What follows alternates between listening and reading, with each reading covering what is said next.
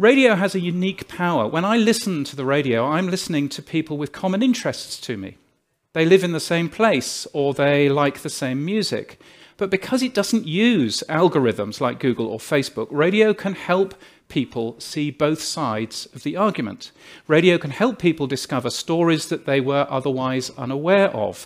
Radio helps connect people, and instead of polarizing people to one belief or the other, helps us understand each other. Radio is incredibly, uniquely powerful.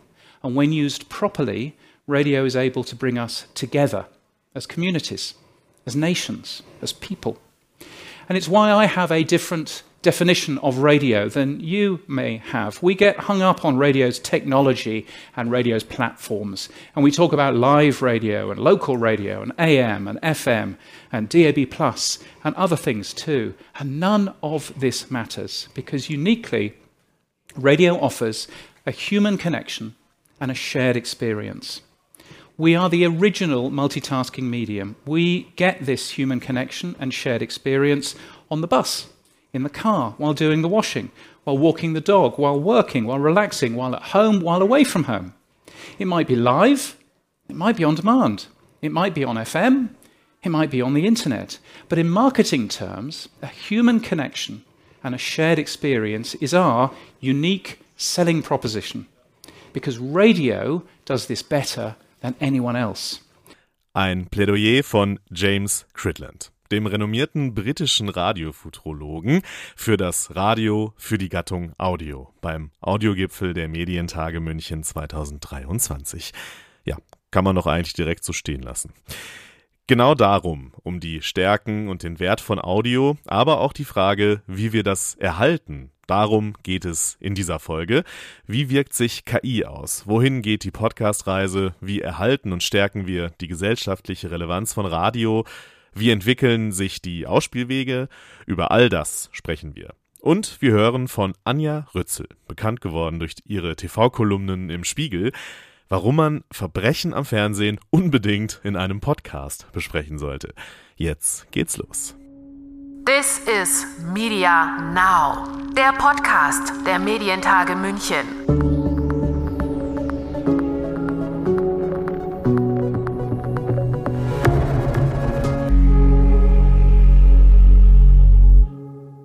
Mein Name ist Lukas Schöne und ich begrüße euch zu dieser Folge von This is Media Now. Für Audio läuft's. Den Eindruck hatte man im Laufe der vergangenen Jahre immer wieder. Das Wachstum bei Podcasts und Streaming, auch Radio hält sich konstant auf hohem Niveau. Für viele gehören Audioangebote selbstverständlich zum Alltag dazu. Auf der anderen Seite steht aber natürlich auch die wirtschaftlich schwierige Situation für viele private Anbieter und die angespannte Personalsituation in Teilen der Branche. Und es gibt noch weitere Herausforderungen, die unter anderem WDR-Programmdirektorin Andrea Schafazik bei den Medientagen skizziert hat. Ja, wir haben ja Spezialistinnen und Spezialisten für alles und wir müssen wirklich gucken, das ist echt die Herausforderung, dass wir das weiter attraktiv halten. Und ich stimme übrigens nicht ganz zu. Im jungen Segment sehen wir natürlich schon, dass es schwerer wird im Linearen. Ne? Mhm. Also das ist sehr, äh, das muss man sehr differenziert betrachten. Also ähm, auch was Hördauer angeht und der, der Markt, der differenziert sich aus. Auf der einen Seite immer individueller, immer wieder spitzer. Ähm, und dazu brauchst du eine Distribution, damit die Leute das überhaupt noch finden.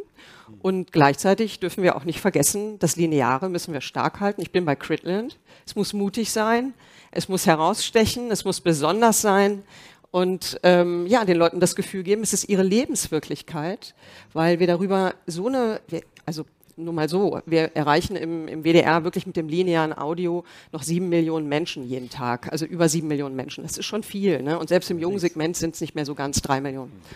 Und ähm, das ist auch eine gesellschaftliche Verantwortung. Wir wollen ja die Menschen darüber auch zusammenbringen. Ne? Also auf der einen Seite differenziert sich es immer wieder aus und auf der anderen Seite müssen wir gucken, dass wir sie mit großen Lagerfeuer-Events, die Bundesliga am Wochenende, ja. von mir ist das WDR 2 Weihnachtswunder, eine große Charity-Aktion und eben anderen Aktionen, die wir bestimmt auch alle machen, ähm, Menschen zusammenbringen, Gemeinschaft stiften, ähm, gleiche Werte vermitteln und so weiter Also, du hast ja gefragt, was machen wir? Genau. Wir versuchen, ja, zu schauen, also wo können wir Kraft rausziehen, wo hilft auch AI? Mhm. Ne, also ähm, bei, der, bei der Themenrecherche, bei der Unterstützung der Redaktion, damit sie wieder andere Sachen machen kann, nämlich stärker das Journalistische und anderes irgendwie von der Assistenz der AI machen lässt. Und wir versuchen alle diese Bälle in der Luft zu halten und gleichzeitig Innovation zu haben. Es ist ähm, wild, aber es ist auch eine sehr spannende Zeit. Wild ist das, das kann man wohl so sagen. Wild, das dachte sich der ein oder andere diesen Sommer sicher auch, als die ersten vollautomatisierten Radiosender an den Start gebracht wurden, sei es Big GPT oder Absolut Radio AI. Über Zweiteres haben wir in diesem Podcast ausführlich schon in Folge 108 gesprochen. Da gerne auch nochmal reinhören, wenn ihr das noch nicht getan haben solltet. Mirko Dränger ist als Geschäftsführer von Antenne Deutschland zuständig für Absolutradio. Die spannende Frage ist, wie reagieren denn eigentlich die HörerInnen auf die künstliche Intelligenz aus dem Radio? die sprechen nicht mit uns, sondern sie teilen uns das in Zahlen mit. Und das ist eigentlich das, das Schöne daran. Und deshalb kam dann auch die Entscheidung, ihn tatsächlich über DAB zu distribuieren. Mhm. Die Zugriffszahlen gehen hoch. Und wir hatten am Anfang natürlich einen relativen Hype durch die, durch die Presse. Mhm. Und dann sagte das so ein bisschen ab. Und dann fing das aber an, so gesund sich zu entwickeln. Und das hat uns schon eher gewundert. Mhm. Und ähm, was dann aber uns wirklich überzeugt hat, dass da was dran ist, ist, dass die Hördauer steigt. Mhm. mhm. Und das heißt ja, der Sender wird gehört und weitergehört und wiedergehört. Und das hat uns dann dazu gebracht, dass wir gesagt haben, jetzt machen wir einen richtigen Radiosender draus und distribuieren ihn jetzt erstmal auf, auf DAB Plus im Raum Braunschweig. Und ähm, das ist das Ergebnis. Ja, wie gesagt, wie das Ergebnis zustande kam, dazu gibt's in Folge 108 mehr Details. Übrigens hat Andrea Schafazik beim WDR etwas andere Erfahrungen gemacht beim Experimentieren mit KI. Dort wurde vor einigen Jahren jetzt schon die Stimme von Steffi Neu geklont, einer sehr bekannten und beliebten Moderatorin in Nordrhein-Westfalen, falls sie jemand nicht kennen sollte. Das sei beim Publikum aber nicht so gut angekommen und das Experiment wurde beendet. Wäre sicher spannend zu sehen, wie das jetzt so wäre. In diesem Jahr wurde ja viel breiter über das Thema KI in der Gesellschaft gesprochen, aber naja, das äh, nur am Rande an dieser Stelle. Ein weiterer skeptischer Blick auf künstliche Stimmen im Radio kam von Katrin Helmschrott, der Geschäftsführerin von BB Radio und Radio Teddy. Sie ist übrigens die am längsten amtierende Geschäftsführerin eines Radiosenders in Deutschland. Also wir machen natürlich auch Wetter und Verkehr. Also äh, diese Sachen machen wir auch in der Nacht mit KI. Das wird auch als KI angekündigt und das hört man auch mit Absicht.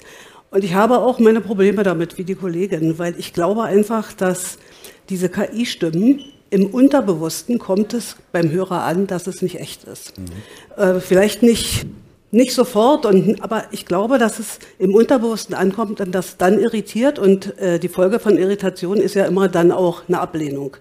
Und deswegen, ich stehe auf die normalen Radiostars, die man anfassen kann, die rausgehen können und äh, die die Menschen bewundern können. Und das äh, ist für mich das A und O. Bei vielen planerischen Dingen kann die KI natürlich die Hauptrolle übernehmen. Musikplanung, ähm, Werbedisposition. Das sehe ich schon so und dass wir die Moderatoren entlasten können von vielen anderen Dingen, die mit Planung zu tun haben.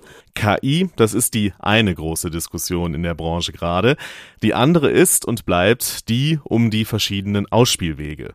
UKW ist weiter wichtigster Kanal, DAB Plus holt auf und online ist natürlich gerade in den jungen Zielgruppen wichtig.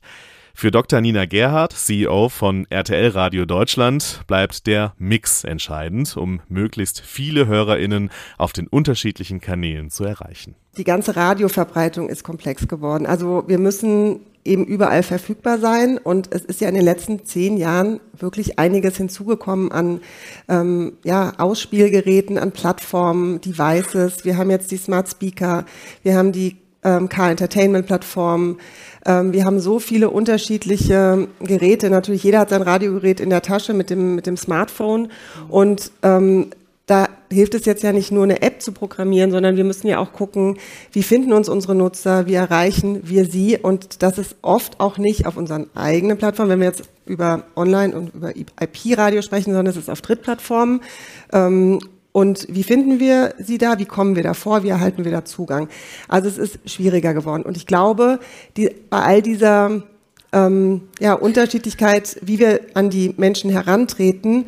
Ähm, wir haben natürlich noch den starken Digit äh, terrestrischen Radioempfang, der ähm, unsere Basis bildet, über OKW, zunehmend über DRB+. Und wir haben eben jetzt die stark, stärker werdende Online-Verbreitung über verschiedene Plattformen.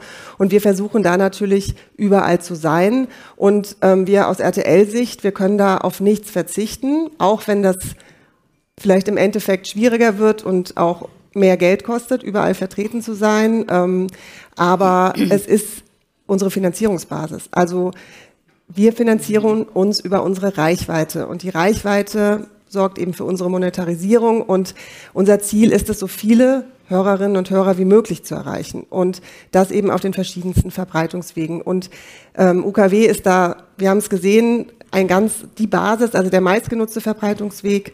Und ähm, ja, also für uns ist es einfach die Finanzierungsbasis. Wir dürfen das nicht vernachlässigen und wir brauchen jeden einzelnen Hörer und jeden einzelne Hörerin. Der Präsident der Bayerischen Landeszentrale für neue Medien, Dr. Thorsten Schmiege, nimmt bei der Diskussion um eine mögliche UKW-Abschaltung die kleineren Sender in den Blick. Ich glaube, diese, diese, dieser langsame Transformationsprozess, es ist vielleicht auch ein bisschen gefährlich, dass man halt langsame Entwicklungen vielleicht in den Auswirkungen mittel- und, und langfristig unterschätzt und dass man natürlich beim Radiomarkt schon auch langfristige Strategien braucht. Ne? Also wenn man da jetzt äh, sich falsch aufstellt, dann, äh, ja, dann droht man natürlich so ein bisschen auch in, in dieser UKW-Kostenfalle äh, äh, reinzugeraten. Und das ist tatsächlich für, jetzt für Bayern gesprochen, ein, ein Sender, der im ländlichen Raum natürlich nicht die Reichweite hat, äh, andererseits aber sehr hohe UKW-Kosten, ist es irgendwann äh, eine Abwägungsfrage, wie viel Kosten, UKW-Kosten kann ich mir leisten und wie viel Reichweite hängt da noch dran? Ja? Und umgekehrt, wie sieht es bei DB Plus und, und Online aus? Das ist, glaube ich, so die Herausforderung, dass da ein, ein Sender, der jetzt, äh, ich sag mal, mit diesem Verhältnis umgehen muss, dass er viel schärfer schauen muss, was passt zu mir, auf, vielleicht auf welchem Social Media Kanal. Das ist auch so ein Thema. Muss ich auf allen Social Media Kanälen unterwegs sein oder muss ich mich eher auf das fokussieren, was zu meiner Hörerschaft, zu, zu meiner Zielgruppe auch passt? Das, ist, das wissen wir ja von, von vielen äh, Social Media äh, Kanälen, die haben eine ganz unterschiedliche Altersstruktur. Und da muss ich dann als Sender schauen, äh, wo kann ich überhaupt äh, noch präsent sein und wie viel äh, ja, ist, ist mir das auch finanziell wert. Interessant bei dem Thema ist auch ein Blick in den neuen Koalitionsvertrag in Bayern, den CSU und Freie Wähler nach der Landtagswahl jetzt ausgehandelt haben. Da steht drin, dass es, Zitat, ein Abschalten von UKW erst geben wird, wenn die wirtschaftliche Tragfähigkeit der privaten Radiobranche dies zulässt. Zum Ausgleich soll die Digitalisierung des Hörfunks in Bayern weiterhin gefördert werden und dabei digitale Anbieter besonders unterstützt werden. Bis 2035 will die neue alte Koalition die UKW-Frequenzen verlängern.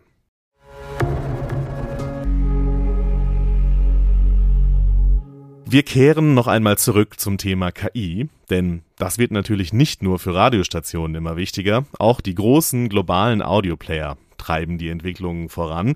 Yves Brunschwiller ist Head of Sales Central Europe bei Spotify. Ja, grundsätzlich ähm, ein ein Thema, was schon immer bei Spotify da war und wo, äh, wofür wir auch bekannt sind, ist die Streaming Intelligence. Das ist ja mal so der Backbone, äh, wie Spotify funktioniert. Das heißt, wir wissen, es ist eine hohe Korrelation zwischen dem Fan, also dem Zuhörer und dessen, was er auch gerade tut. Mhm. Und das haben wir jetzt auch schon weitergetrieben. In den USA, Kanada und UK ist ja der AI-DJ schon gelauncht worden.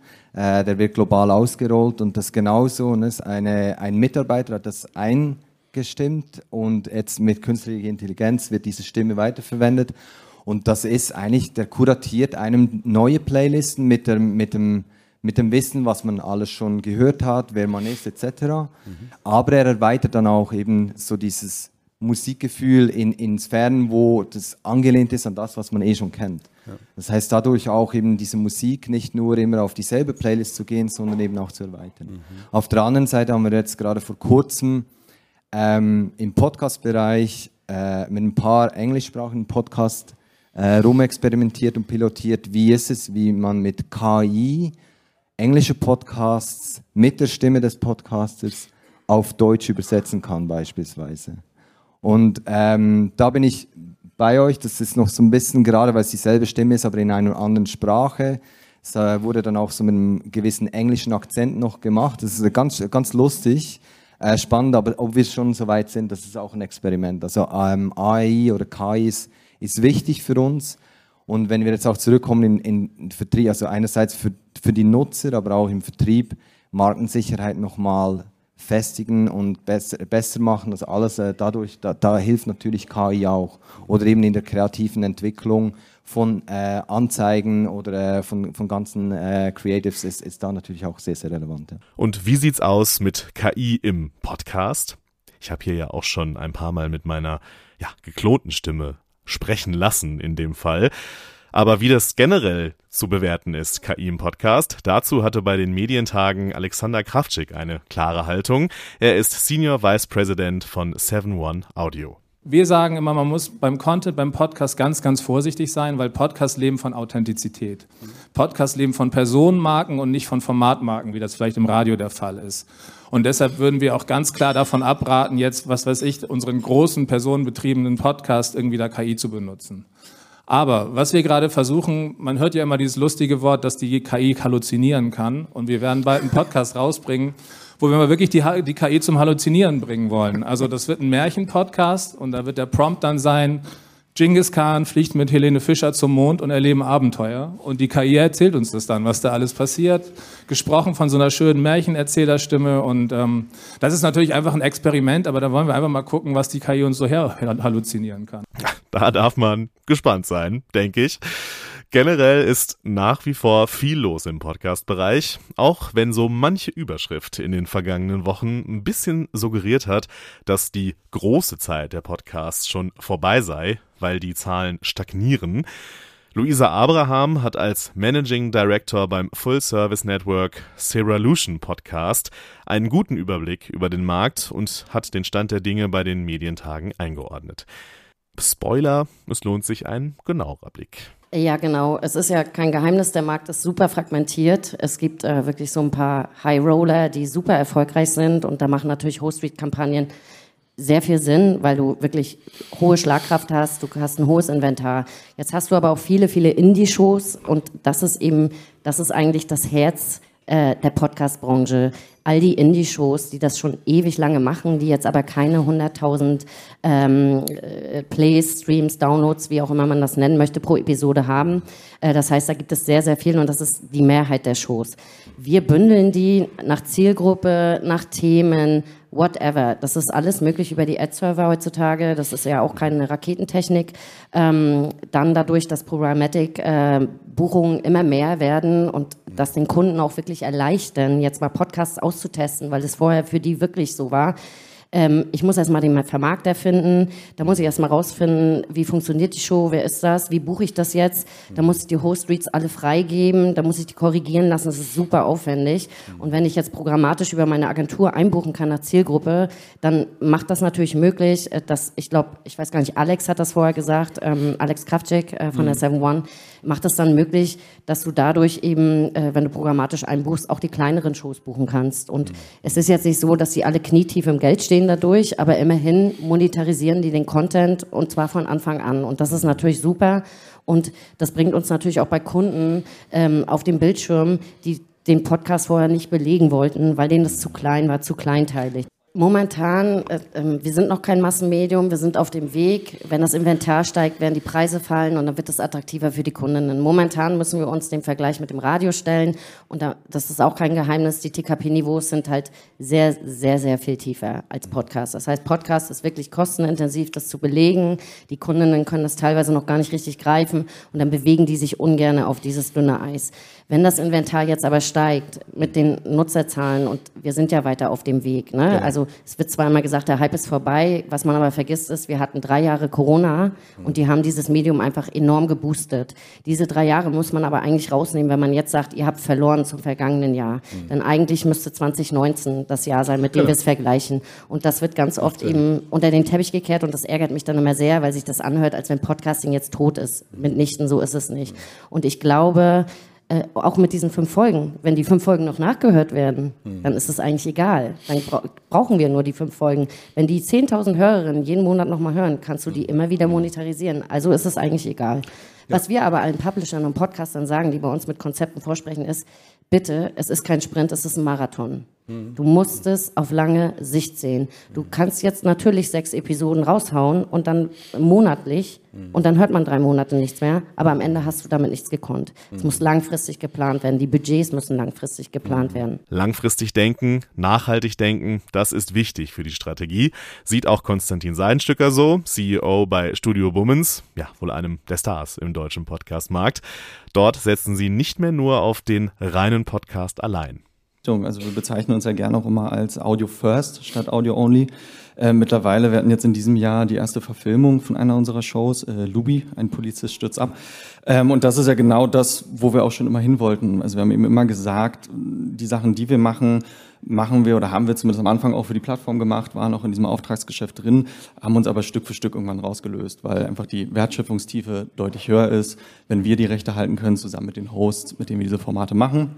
Und ähm, das wird im nächsten Jahr auch insofern weitergehen, als dass wir das natürlich ähm, für die bestehenden Formate, das ist ja gerade gesagt, ähm, einfach noch verstärken und gucken, wo können wir es irgendwie ausbauen. Wir haben jetzt mit Tommy Schmidt gerade mit Copper TS den, glaube ich, größten Fußballpodcast gelauncht, den es gibt, der in kürzester Zeit sich da auch an die Spitze gesetzt hat, wo es sicherlich viele spannende Möglichkeiten auch zur Europameisterschaft gibt, mhm. ähm, das irgendwie zu erweitern. Wir haben äh, es mit Weird Crimes geschafft, einen unglaublich riesigen Instagram-Kanal aufzusetzen. Die beiden haben innerhalb eines Tages die Lanxess Arena in Köln ausverkauft. Also es gibt ja mittlerweile bei Podcasts sehr viele Möglichkeiten, auch rundherum natürlich Geld zu verdienen und andererseits auch diese Marke aber zu stärken und irgendwie auch zu verbreitern.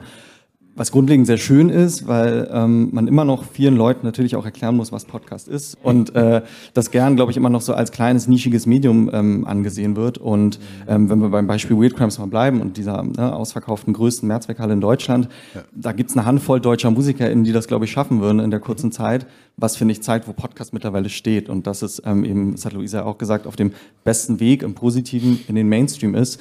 Ähm, und das ist ja erstmal eine sehr wünschenswerte Entwicklung und wir versuchen, so gut es geht, mitzusurfen. Welche Entwicklungen er generell auf dem Markt noch so beobachtet, das hat er uns auch noch erzählt.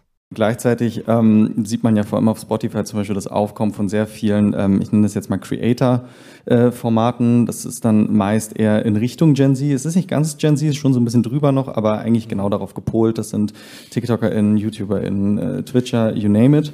Und ähm, die steigen unglaublich hoch ein, reichweitenmäßig, weil sie natürlich diese ganzen Communities und diese ganzen Fans mitbringen. Mhm. So, das ist im Prinzip ähm, Promi A labert mit Promi B nur verjüngt und teilweise mit Leuten, die auch ich nicht mal alle mehr auf dem Schirm habe. Ich glaube, das, das, das wird immer funktionieren, weil es immer Communities gibt, die folgen und mhm. die dann über Word to Mouth das Ganze dann doch so verbreiten, dass es irgendwie ne, sich in die Breite zieht und dann noch funktioniert. Gleichzeitig ähm, gibt, wird es immer noch einen Markt geben, geben für narrative Formate. So, wenngleich natürlich die ganze Vermarktung deutlich schwieriger ist, als wenn jetzt, sage ich mal, Sophie Passmann oder Klaas-Häufer Umlauf die Werbung ja, einspricht. So, das ist, das ist ein schwierigerer Fall. Da sehe ich natürlich aber zum Beispiel die Plattform oder auch die öffentlich-rechtlichen in der Pflicht, solche Formate halt zu finanzieren oder sich zu öffnen für Lizenzierungsmodelle, sich zu öffnen für Koproduktionsmodelle. Mhm. Ähm, wir haben das auch schon gemacht und ähm, machen das ja genau aus dem Grund, weil das muss irgendwo herkommen, das ist teuer, es ist unglaublich aufwendig. Aber ich glaube, wenn diese Bereitschaft weiterhin da ist, werden wir da auch noch ähm, toll erzählte Geschichten weiterhin erleben. Und ähm, bei allem anderen ähm, ist es, glaube ich, schwierig, eine Prediction fürs nächste Jahr zu treffen. Was wird jetzt das neue Genre oder was ist jetzt das Thema? Sicherlich in Richtung zu EM wird, glaube ich, Sport schon wichtiger werden. Ich finde, man kriegt das jetzt schon mit, dass einfach so diese redaktionelle Platzierung von Fußball- und Sportpodcasts tatsächlich zunimmt. Und auch nochmal der Bezug zum Thema True Crime. Äh, natürlich äh, kann man dieses Gefühl, glaube ich, haben, na wieso? Das ist, da gibt's doch schon alles, das ist schon auserzählt. Wenn man sich aber zum Beispiel die ACMA-Zahlen anguckt vom September, die größten Formate mit Abstand sind True Crime-Formate und die mhm. stehen teilweise weit, weit vor den Nachrichtenformaten, weit ja. ne, vor den ganzen News-Formaten mhm. und irgendwen muss das ja scheinbar abholen und in wirklich riesigen, äh, riesigen Zahlen, was ich selbst immer wieder ähm, spannend und auch überraschend finde. Mhm und es ist tatsächlich interessanterweise auch ein Genre, wo es beispielsweise woanders Podcasts gibt oder man ja auch ein bisschen davon gerade redet, dass es sich ein bisschen konsolidiert, so, was glaube ich auch normal ist nach sehr vielen Jahren vom Wachstum. Aber True Crime Formate wachsen wirklich sehr stark, jedes Jahr immer noch. Eine spannende Frage, die sich wie beim Radio auch beim Medium Podcast stellt, ist die nach der gesellschaftlichen Relevanz. Inwieweit kann das Medium auch einen demokratischen Wert haben? Das war natürlich eine Frage für den Head of Podcast einer der journalistischen Instanzen in Deutschland, David Krause von der DPA. Ja, definitiv. Ne? Also das war ja bei dem äh, Panel hier vor schon, was ihr besprochen habt, dass äh, Podcast an sich ja ein demokratisches Medium ist, weil ja. eben sich jeder und jede an der Diskussion beteiligen kann. Es braucht nicht viel, ja. Es braucht mhm. noch nicht mal zwei Mikrofone. Also eigentlich kannst du das auch in dein iPhone quatschen und dann Klar. ab geht's irgendwie. Mhm. Von daher ähm, finde ich vor allen Dingen besonders spannend. Ich finde, mittlerweile ist das eigentlich auch schon so ein Wort, was, man, was ich persönlich nicht mehr hören kann. Storytelling finde mhm. ich ein abscheuliches Wort, weil natürlich ist jede Geschichte, die erzählt wird, hat irgendein Storytelling an sich. Aber äh, so, dass das Storytelling jetzt die große Erfindung des Podcasts ist, natürlich völliger Quatsch, aber irgendwie äh, muss sich die Branche ja äh, verkaufen. Und ich denke, äh, ich habe jetzt gerade das Lederhosenkartell äh, fertig gehört äh, von Studio Bummens, ja, und solche Geschichten. Ich als Berliner, der noch nie irgendwie was mit dem Oktoberfest zu tun hat, nächstes mhm. Jahr gehe ich übrigens hin, ähm, fand das, und das bedeutet ja auch so ein bisschen demokratiefähig, dass ich quasi in Blasen reinschaue, in denen ich sonst nicht unterwegs bin. Ne? Das, kann hart, das können harte Stoffe sein, das kann aber eben auch mhm. mal was Leichtes sein, wie eben Lederhosenkartell oder so, dass ich da reingucken kann. Das ist, glaube ich, das Besondere an der, an der Podcast-Welt.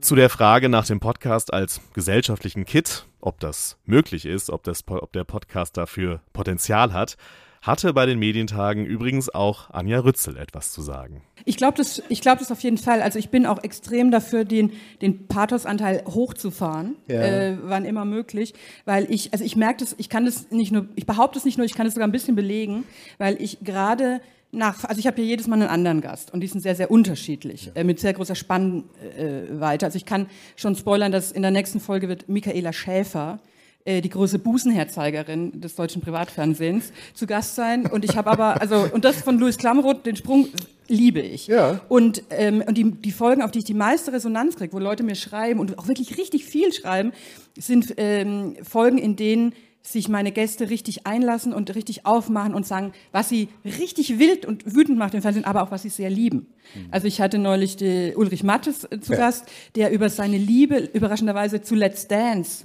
sehr geschwärmt hat mhm. und ganz berührend erzählt hat, was es in ihm auslöst. Und da waren die Leute mit angefasst und dachten, das hat so gut getan. Und so dieses, da ist nicht nur dran denken, dass Menschen echt nerven und wütend und böse sind, sondern auch ganz gefühlige ja. Viecher sind, wollte ich schon sagen. Aber halt so Wesen, wo man sagt, die kommen auch mal aus sich raus und also äh, ja, ist die Antwort auf jeden Fall. Den meisten ist Anja Rützel sicher bekannt als Kolumnistin des Spiegel, für den sie genüsslich und wortgewandt Trash-TV-Formate seziert, für die sie ja so eine Art Hassliebe hat, würde ich sagen.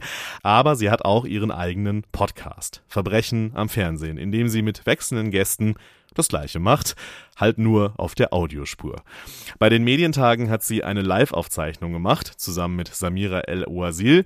Die Folge ist übrigens schon online, findet ihr in den Show Notes. Aber sie hat auch noch ganz grundsätzlich darüber gesprochen, was die Arbeit am Mikro für sie ausmacht und auch vom Schreiben unterscheidet. Weil die ersten zwei Folgen habe ich mir Sachen zurechtgelegt und Sätze zurechtgelegt und habe überlegt, hm, das würde ich dann wahrscheinlich so und so formulieren und mir so ein paar Notizen gemacht und sowas alles, bis ich gemerkt habe, das funktioniert so nicht. Und jetzt würde ich sagen, meine Texte, wenn ich jetzt schreibe für, für den Spiegel, meine Fernsehtexte, dann sind es ja dann kann man das ja sofort in Marmor meißeln. Also das ist ja dann quasi fertig, da wird nicht mehr dran gerückt, unveränderbar.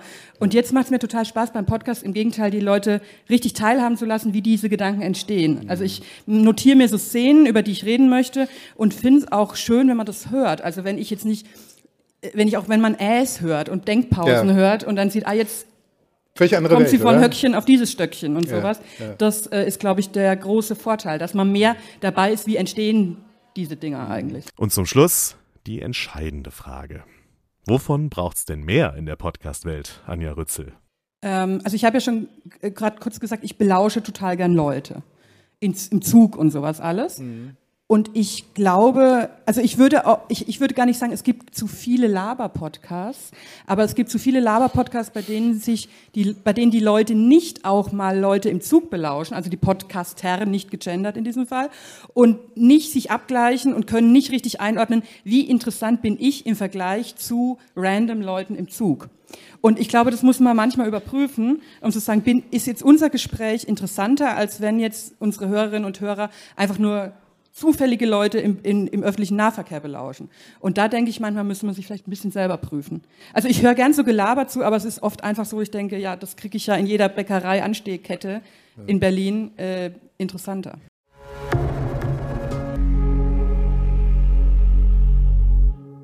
Das war der Ritt durch die Audiowelt in dieser Folge unseres Podcasts. Vielen Dank an alle Speaker für die interessanten Einblicke und klugen Aussagen bei den Medientagen München 2023 im Audiotrack, aber natürlich auch darüber hinaus. In der nächsten Folge werden wir uns dann mehr dem Bewegtbildsektor widmen und schauen, wie die Entwicklungen dort so sind. Bis dahin war es das von mir an dieser Stelle. Macht's gut, bleibt stabil und bis zum nächsten Mal. This is Media Now, der Podcast der Medientage München.